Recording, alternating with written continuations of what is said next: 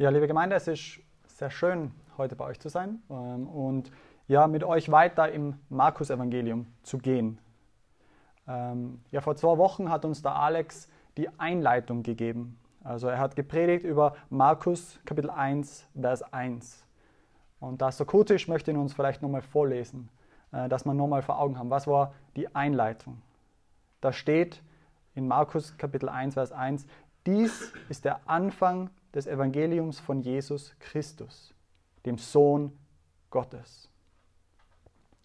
Also es geht im Markus-Evangelium um das Evangelium, um die gute Botschaft, um die Siegesbotschaft von Jesus. Jesus Christus, dem Sohn Gottes. Und die Information stellt Markus ganz an den Anfang des Evangeliums. Man könnte ein bisschen sagen, es ist so ein bisschen wie die Überschrift über dieses ganze Evangelium. Um das geht's. Und das werden wir das restliche Markus-Evangelium sehen, dass es um diese Kernbotschaft geht, um das Evangelium von Jesus Christus, dem Sohn Gottes. Und nachdem wir jetzt quasi die Überschrift gehabt haben, wird die heutige Stelle ein bisschen so wie eine Einleitung sein. Eine Einleitung in das Evangelium. Wir werden ein bisschen mitgenommen und in diese Situation, was passiert ist und wie das Ganze angefangen hat.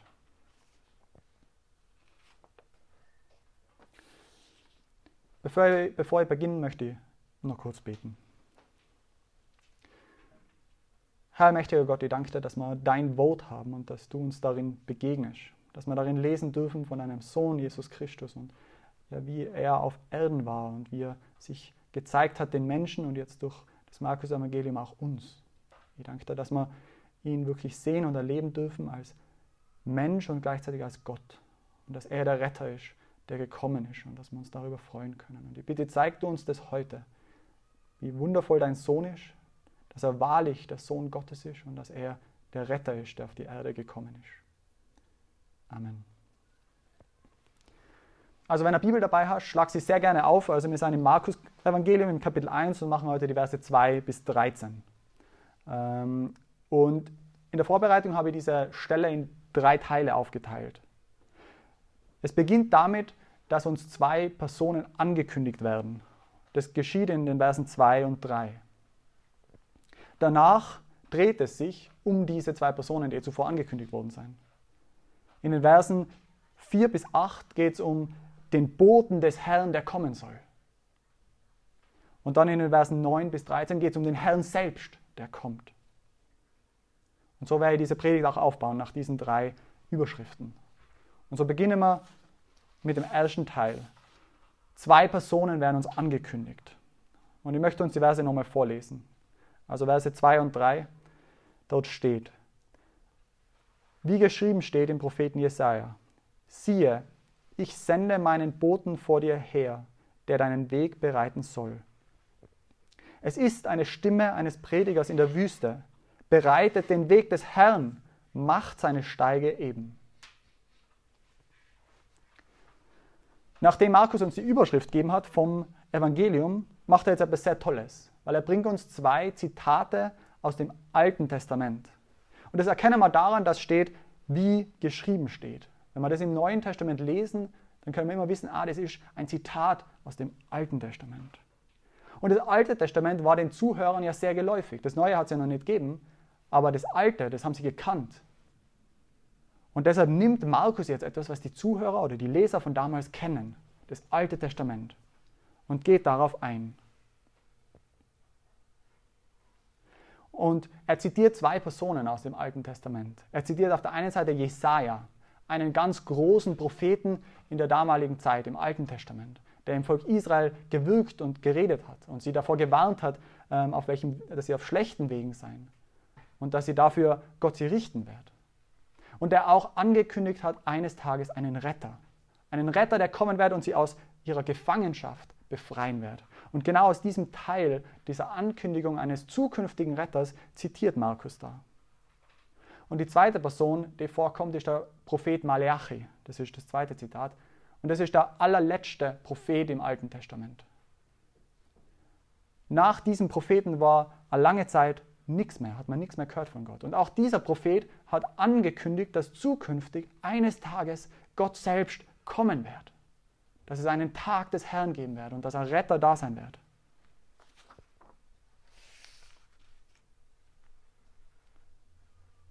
Und das Tolle daran ist, dass, dass Markus seinen Zuhörern sagt, schaut, das, was jetzt kommt, das, was ich euch jetzt schildere, ist nicht etwas Neues, was ich mir irgendwie ausdenke oder was ganz was anderes ist, was ihr schon kennt. Na, schau, das, was jetzt kommt, das gehört zusammen mit dem, was ihr schon gehört habt. Im Alten Testament. Das Alte Testament und das Neue Testament, das gehört zusammen. Das sind nicht so unterschiedliche Sachen. Und das macht Markus dadurch, dass er diese Alttestament-Zitate nimmt und sie verknüpft mit dem Neuen Testament, mit dem, was er danach sagt. Und dabei ist es sehr hilfreich, wenn wir vor Augen haben, was war die Situation damals, in die Markus geschrieben hat. Damals waren die Israeliten oder die Juden in einer schwierigen Situation, weil sie waren unter einer Herrschaft von den Römern. Sie waren kein eigenständiges Volk mehr, so wie sie es lange Zeit waren, sondern sie seien unter einer Knechts, waren Knechte der Römer. Und sie haben ganz lang darauf gewartet, dass endlich jemand kommt, dieser Retter, den Gott verheißen hat, der sie befreit davon. Weil Gott hat es verheißen. Eines Tages werde ich euch retten, werde ich euch befreien. Und sie haben gehofft, wann wird es endlich passieren? Gott hat es uns vorhergesagt, wann wird es passieren? Und ich denke, dass dort die, diese Menschen diese Stellen aus dem Alten Testament im Kopf gehabt haben, wenn sie darüber nachgedacht haben und darauf gewartet haben. Ja, das sind die Verheißungen, die Gott uns gegeben hat. Und wann wird es endlich passieren? Wann wird Gott einen Retter schenken? Und sie haben damals von Malachi aus 10, 50, 100 Jahre, 300 Jahre, 400 Jahre gewartet und nichts ist passiert. Und man keiner mag sich vielleicht gedacht haben, was ist da los? Hat Gott uns vergessen? Halte das ein Wort nicht. Was ist los? Wir warten und es kommt nichts, es passiert nichts. Wir sind immer noch unter Zwangsherrschaft, wir sind nicht gerettet.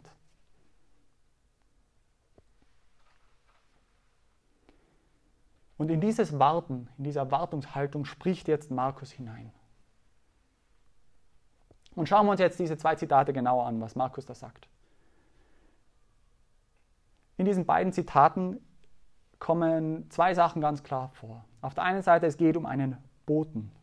Ein Bote, der den Weg bereiten soll. Sowohl in Vers 2 als auch in Vers 3 geht es darum. Eine Bote oder ein Prediger in der Wüste. Und es geht darum, bereitet den Weg des Herrn. Macht den Weg bereit. Und wir müssen verstehen, das war ein Bild, das, das für uns heute wahrscheinlich nicht mehr so ganz geläufig ist, aber damals den Zuhörern sehr wohl geläufig war. Es war das Bild davon, dass ein König von irgendwoher kommt und zieht durch eine Stadt durch oder zu einer Stadt hin. Und nun schickt dieser König einen Boten voraus, der ankündigt, Leute, passt auf, schaut her, der König kommt in eure Stadt. Macht euch bereit. Zieht euch was Schönes an, tut den Dreck weg.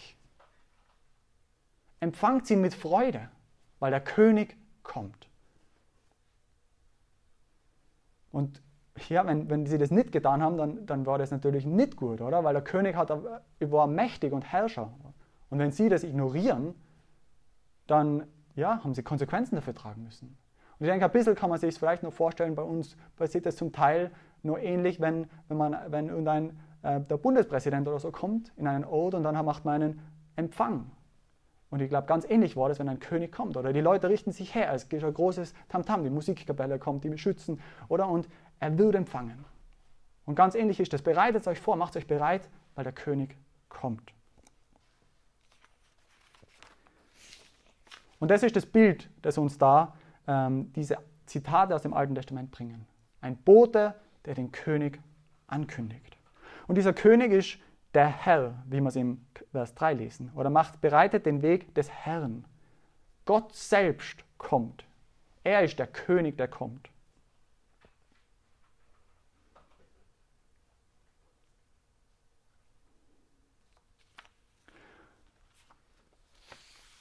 Das ist jetzt diese, sind diese Zitate. Also ein Bote, der kommt und der den König ankündigt. Und dann gehen wir schon weiter zum zweiten Teil. Die Verse 4 bis 8. Der übertitelt damit, der Bote des Herrn kommt. Und da macht jetzt Markus etwas, finde ich, sehr Geniales. Wenn, mir, wenn euch das aufgefallen ist vielleicht, wenn man den Vers 3 und den Vers 4 vergleicht. Also im Zitat geht es um einen Prediger in der Wüste. der sagt, bereitet den Weg des Herrn.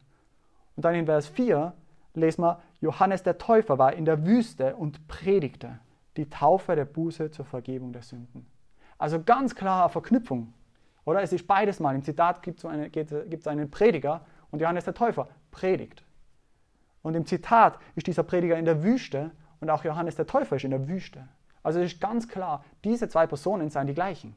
Also dieser Pote, der da angekündigt wird, und Johannes der Täufer seien die gleichen Personen. Und jetzt müssen wir uns denken, wenn wir an, dieses Zitat denken, dann bedeutet das, dass dieser Bote, wenn das Johannes der Täufer ist, dass dieser Bote den Herrn ankündigt, dass der Herr kommt. Und jetzt ist die Frage, wie bereitet dieser Bote die Menschen vor? Was sollen sie tun, um sich vorzubereiten auf das Kommen dieses Königs? Und dort steht, er predigte die Taufe der Buße zur Vergebung der Sünden. Er sagt den Menschen, schaut, in eurem Leben ist Sünde. In eurem Leben ist Dreck. Ihr seid selbstsüchtig und lebt ohne Gott. Ihr lehnt Gott ab. Ihr hasst Gott vielleicht sogar. Und wenn der König kommt, dann wird er natürlich die verwerfen, die so mit ihm umgehen. Wenn der König kommt und Menschen begegnet, die ihn hassen, das geht nicht zusammen. Und deshalb sagt Johannes, macht euch bereit.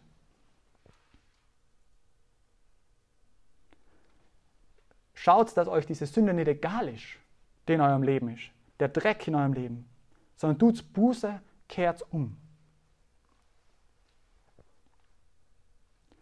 Lasst diese falschen Wege hinter euch und wendet euch wieder Gott zu.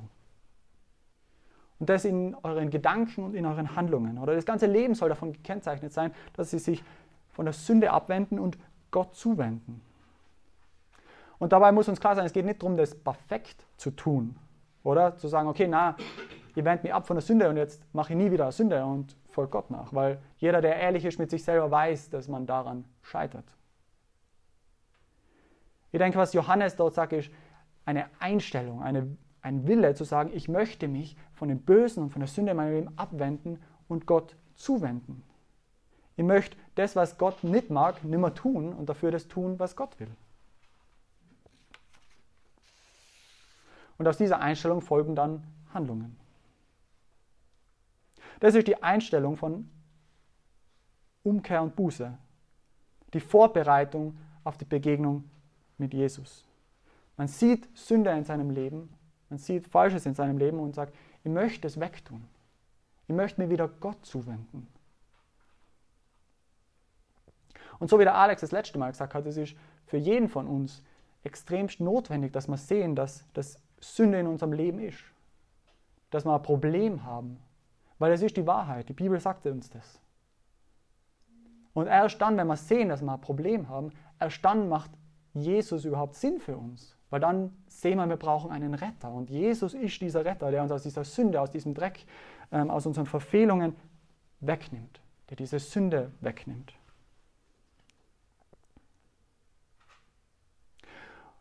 Und Johannes hat diese Umkehr, diese, ähm, diese Buße, ähm, diese wurde symbolisch begleitet durch die Taufe. Das Untertauchen im Jordan und das Wiederauftauchen. Und symbolisch ist dadurch der Schmutz, der Dreck abgewaschen worden. Das war das Zeichen dafür, ja, ich möchte, dass dieser Schmutz weggeht. Sodass sie dann bereit sein, wenn der König kommt.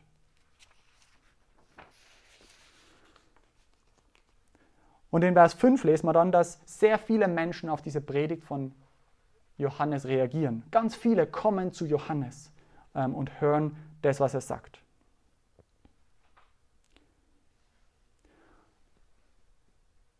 Und dabei sind sicher einige Menschen dabei gewesen, die sich von Johannes taufen haben lassen und ihre Sünde bekannt haben, aber dann, wo Jesus gekommen ist, ihn abgelehnt hat, haben. Und da muss uns klar sein, Johannes war nur derjenige, der vorbereitet hat auf das Kommen von Jesus. Das heißt, wenn man sich taufen lässt und Sünde bekennt, aber dann Jesus ablehnt, dann ist das zu wenig. Das ist so, als wie wenn der König in die Stadt kommt und du ziehst da zwar ein schönes Wandern und machst dich bereit, aber wenn der König dann da ist, dann spuckst du ihm ins Gesicht. Ich meine, das, das wird, das wird nicht passen. Oder man muss sich abwenden von dem Bösen und Jesus zuwenden. Man muss Jesus annehmen. Nur dann ist man auf dem rechten Weg. Nur dann findet man Gnade und Vergebung, weil in Jesus allein ist Gnade und Vergebung.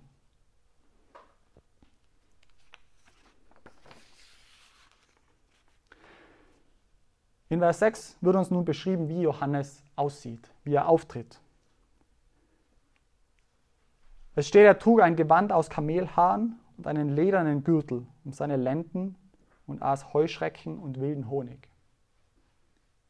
Also eher außergewöhnliches Gewand, vor allem für uns heute. Ähm, aber auch damals sicher nicht das, was, man, was die Leute normalerweise angehabt haben, wenn sie jetzt in ihre Städte, in ihre Häuser waren. Es war eher ein, ein Gewand von Leuten, die in der Wildnis waren, die Einzieher waren. Ähm, und ich denke, das zeigt uns drei Dinge. Das zeigt uns als erstes, dass die Menschen nicht zu Johannes ausgegangen sind, weil er so schön anzogen war und es bei ihm so super war, sondern sie seien zu ihm gekommen wegen der Botschaft, die er gesagt hat. Und das sehen wir ja auch daran, dass dass sie dann auf diese Botschaft reagieren sich taufen lassen und Buße tun. Und es ist auch sehr erstaunlich, dass man sehen, der Bote des Königs tritt auf, nicht in, in einem Palast mit einem großen Gefolge, in Seide gekleidet und mit vielen Dienern. Nein, dieser Bote des Königs tritt auf in Armut, wenig ansehnlich, eigentlich nicht so besonders. Und wenn wir weitersehen, dann auch der König selbst. Auch dieser tritt auf in, in, nicht in Herrlichkeit und Macht, sondern in Demut und Schwachheit. Begegnet er uns. Und so ist sowohl der Bote als auch dann der König ähm, nicht so, dass sie so auftreten wie die weltlichen Könige und Herrscher.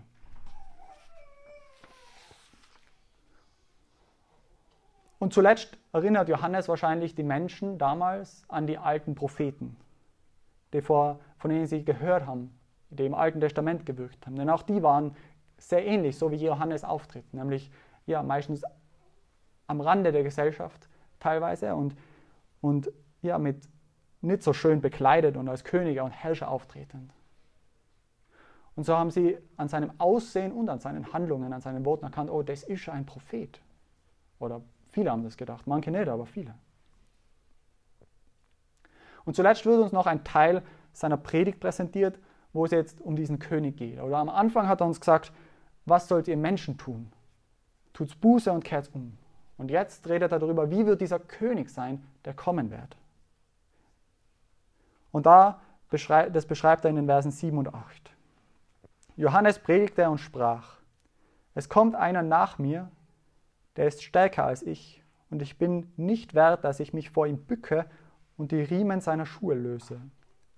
Ich taufe euch mit Wasser, aber er wird euch mit dem Heiligen Geist taufen.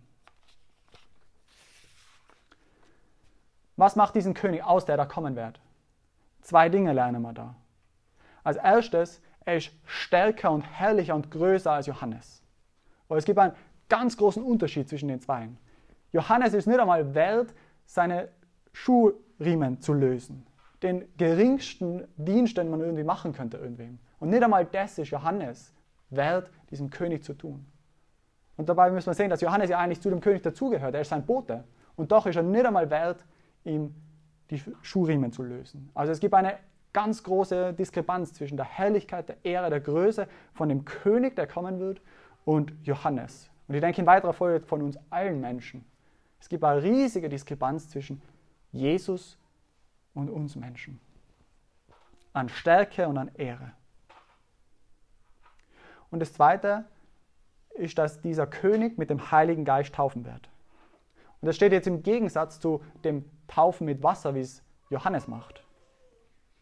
Und es ist vielleicht ein bisschen verwirrend, ja, wieso ist das jetzt da so? Warum wird das jetzt da gesagt? Und dafür müssen wir verstehen, was es bedeutet, dass man mit dem Heiligen Geist, äh, dass Jesus mit dem Heiligen Geist tauft. Und dieses Bild ähm, wird in der Bibel öfters verwendet und, und meint damit, dass ein Mensch neues Leben bekommt, dass man verändert wird, ähm, wenn man Jesus nachfolgt. Er gibt ein neues Leben. Man wird neu geboren. Und in ähnlicher Weise wie bei der Taufe, wo man dreckig ist, abgewaschen wird, äh, dann untertaucht und dann gewaschen wird und dann wieder heraufkommt und sauber ist, so ist, es, ist der Heilige Geist auch das Gleiche. Nur, ähm, äh, dass man der, ähm, der alte Mensch, die Sünde, der Dreck wird weggenommen und man bekommt ein neues Leben, einen neuen Menschen mit Jesus. Und der Unterschied zwischen diesen zwei Taufen ist, dass die Taufe von Johannes war eine rein äußerliche Taufe. Der äußere Dreck, der äußere Schmutz wird abgewaschen.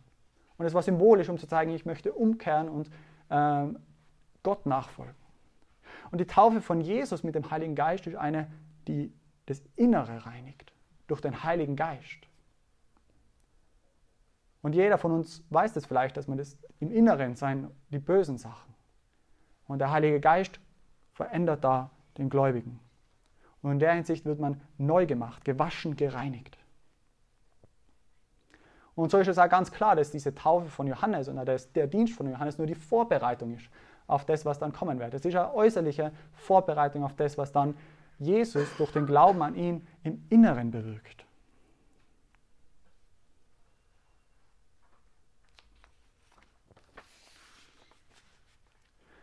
So kommen wir jetzt zum dritten Teil es geht um die dritte Person, Jesus Christus. Es sind die Verse 9 bis 13. Markus stellt uns jetzt den Hauptcharakter des Evangeliums vor. Die Person, um die sich alles weitere dann drehen wird, wenn wir das Evangelium weiterlesen. Und es beginnt folgendermaßen in Vers 9. Und es begab sich zu der Zeit, dass Jesus aus Nazareth in Galiläa kam und ließ sich taufen von Johannes im Jordan. Jesus von Nazareth kommt zu Johannes. Und dabei, denke ich, wird er gleich indirekt mit dem verknüpft, was davor Johannes über den König gesagt wird, hat. Oder es gehört irgendwie zusammen. Zuerst wird dieser König angekündigt als herrlich, der mit dem Heiligen Geist tauft und dann tritt Jesus auf. Jesus ist dieser König, der kommen wird. Und dieser Jesus kommt nun zu Johannes. Und dort lässt er sich taufen. Und man möchte, mag sich vielleicht jetzt fragen, ja, warum lässt sich Jesus taufen? Er ist doch der Sohn Gottes. Er ist doch perfekt und heilig. Er braucht doch keine Reinigung von Sünde und Schuld. Und ich denke, es gibt zwei Antworten darauf. Zuerst ähm, zeigt es damit ganz klar, dass Jesus und Johannes zusammengehören. Es sind nicht zwar eigene Leute, die so ihr Ding machen und halt zufällig gleichzeitig da gewirkt haben, sondern sie gehören ganz klar zusammen. Es ist wirklich die Beziehung Bote und der König. Sie kehren zusammen. Und dadurch, dass Jesus zu Johannes kommt und sich taufen lässt, zeigt er das ganz klar. Sie kehren zusammen. Und als zweites identifiziert, identifiziert sich Jesus mit unserer Sünde als Menschen. Er selbst hat es zwar nicht nötig, getauft zu werden, aber wir haben es sehr nötig, Reinigung zu empfangen. Und so identifiziert er sich mit uns. Und am Ende wird er diesen Weg bis zum Kreuz gehen, wo er eben genau das tun wird. Er wird unseren Dreck und unsere Sünde tragen. Und auf diese Taufe hin geschehen zwei sehr außergewöhnliche Dinge. Wir lesen in den Versen 10 und 11. Und alsbald, als er aus dem Wasser stieg, sah er, dass sich der Himmel auftat und der Geist wie eine Taube herabkam auf ihn. Und da geschah eine Stimme vom Himmel, du bist mein lieber Sohn, an dir habe ich wohlgefallen.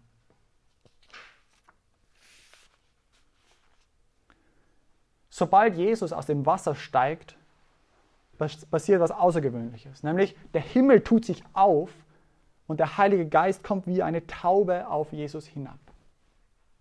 Und das ist, denke ich, ein ganz klares Zeichen, dass der Heilige Geist sagt, schaut, das ist eine besondere Person. Das ist Jesus Christus, der Sohn Gottes. Das ist nicht einfach irgendwer. Und direkt danach kommt eine Stimme vom Himmel und ich denke, dass es das der Vater ist, dass so äh, Gott der Vater ist. Der spricht, du bist mein lieber Sohn, an dir habe ich wohlgefallen. Also auch hier, der Vater bestätigt ganz klar, dieser Jesus, den ihr da seht, dieser Jesus aus Nazareth, dieser ist mein Sohn. So wird Jesus Christus sowohl vom Heiligen Geist als auch von Gott dem Vater bestätigt als das ist der, der kommen soll. Das ist der Retter, der angekündigt worden ist. Schaut her, das ist er.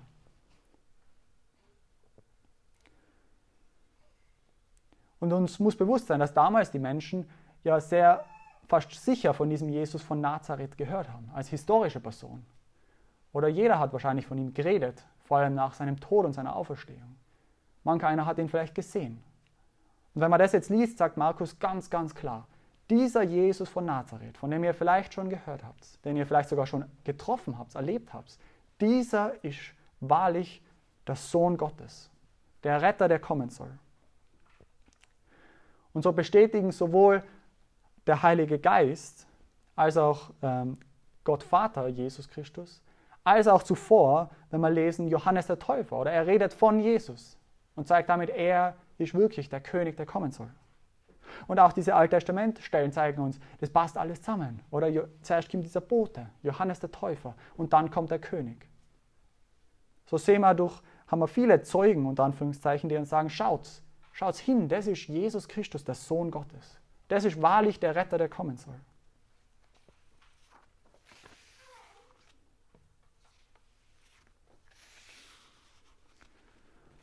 Und es bleibt uns vielleicht noch eine Frage. Und das ist,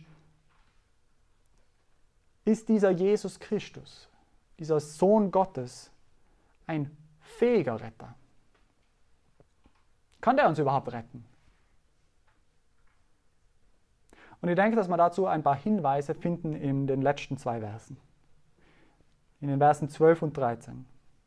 Dort lesen wir, und alsbald trieb ihn der Geist in die Wüste. Und er war in der Wüste 40 Tage und wurde versucht von dem Satan und war bei den wilden Tieren und die Engel dienten ihm. Jesus geht in die Wüste für 40 Tage. Und wer sich ein bisschen im Alten Testament auskennt, der erinnert sich dann vielleicht gleich einmal an, an die Israeliten, die zwar nicht 40 Tage, sondern 40 Jahre in der Wüste waren. Das Volk Gottes war 40 Jahre in der Wüste. Und wo das Volk in der Wüste war damals, vor langer Zeit, dort seien sie immer wieder neu ähm, versucht worden und herausgefordert worden. Teilweise, weil sie nichts zum Essen, nichts zum Trinken gehabt haben, wegen Feinden, und es ist da ein tragisches Bild gezeichnet worden, nämlich dass in jeder Herausforderung, die sie erlebt haben, sie nicht Gott vertraut haben. Alles weggeworfen haben, irgendwelchen Götzen nachgedient haben. Oder sich beschwert haben über Gott. Und nicht darauf vertraut haben, dass er fähig ist und mächtig ist, sie zu retten. Aus jeder Schwierigkeit, die sie haben, obwohl er es ihnen mit Macht schon gezeigt hat in Ägypten durch die zehn Plagen, als er sie durchs Meer geführt hat, hat er ihnen eigentlich gesagt, ich bin ein fähiger und mächtiger Gott, ich kann euch helfen in jeder Situation. Und doch war es immer und immer wieder, dass sie Gott nicht vertraut haben. Sie sich immer wieder gegen Gott aufgelehnt haben. Und ich denke, das ist ein ganz klares Bild, das ich auch in meinem Leben sehe. Oder Gott macht viele Dinge. Und doch ist es leider immer und immer wieder so, dass ich Gott nicht vertraue. Und man denkt, ich weiß es besser und meine eigenen Wege gehe. Und jetzt begegnet uns der Jesus in der Wüste. Auch diese 40 Tage in diesem Fall in der Wüste. Und er wird versucht vom Satan selbst. Und da steht es jetzt nicht so genau, aber wir haben die anderen Evangelien, wo wir das dann lesen können, dass Jesus dem Satan widersteht. In allen Versuchungen, die er bringt, widersteht Jesus Absolut. Und er ist der einzige Mensch, der jemals gelebt hat, der dem Satan in allem widerstanden hat und niemals der Versuchung nachgeben hat. Vollkommen im Gegensatz zu mir und ich denke jedem von euch.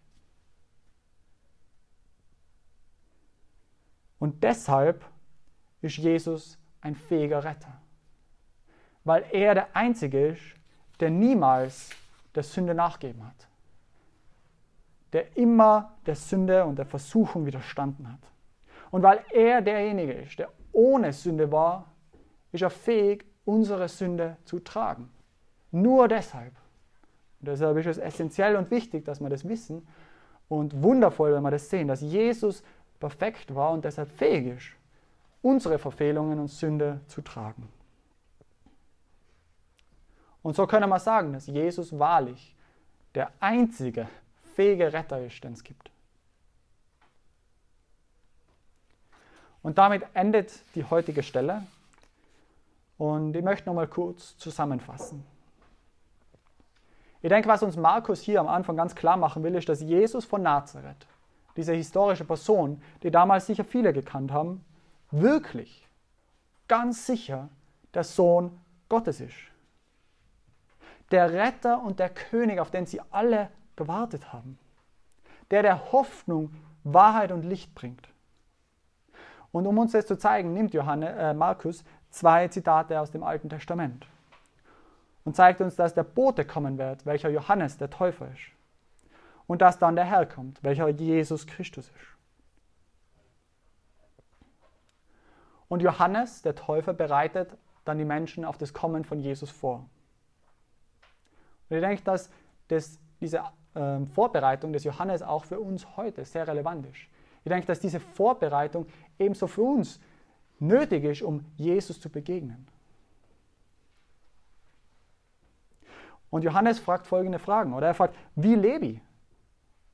Ist mein Leben von Selbstsucht oder persönlichem Verlangen geprägt? Lebe ich für Gott oder gegen ihn? Liebe ich Gott oder hasse ich Gott? Oder vielleicht etwas relevanter für unsere Zeit, liebe Gott oder ignoriere ihn einfach vollkommen? Und da ist die Frage, wo stehst du da? Wo stehst du, wenn es um Gott geht? Bist du jemand, der Gott ablehnt oder der sich Gott zuwendet und umkehrt und zu Jesus kommt, weil dort Vergebung und Gnade ist? Und das ist etwas, was jeder immer wieder braucht. Das brauche ich immer wieder und jeder von euch. Egal, ob du schon länger mit Jesus unterwegs bist oder nur gar nicht angefangen hast. Jeder von uns muss immer wieder sehen, in meinem Leben gibt es Sünde und Verfehlungen. Weil sie kommt immer wieder und man verfangt sich darin. Und dann muss ich immer wieder zu Jesus kommen und sagen, Herr Jesus, ich bin am falschen Weg. Ich muss umkehren und zu dir kommen.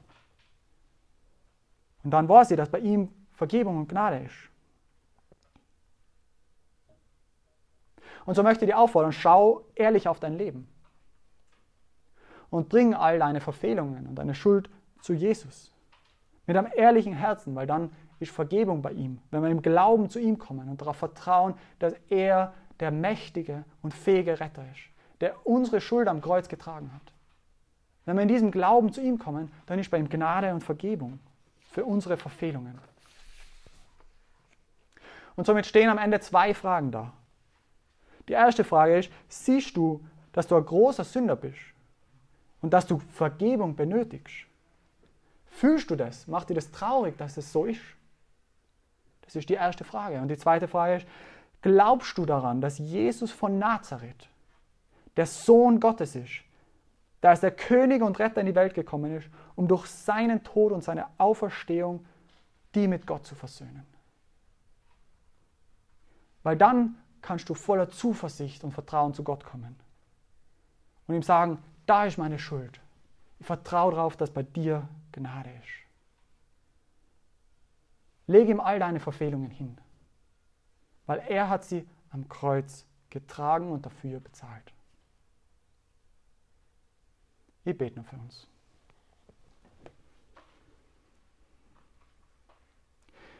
Herr, mächtiger Gott, ich danke dir, dass du ein herrlicher und wundervoller Gott bist und dass du uns in unseren Verfehlungen und unserer Sünde nicht allein gelassen hast. Ich danke dir, dass wir sehen dürfen, dass Jesus Christus der Retter ist der Sohn Gottes, der gekommen ist auf die Erde, um uns Menschen zu retten.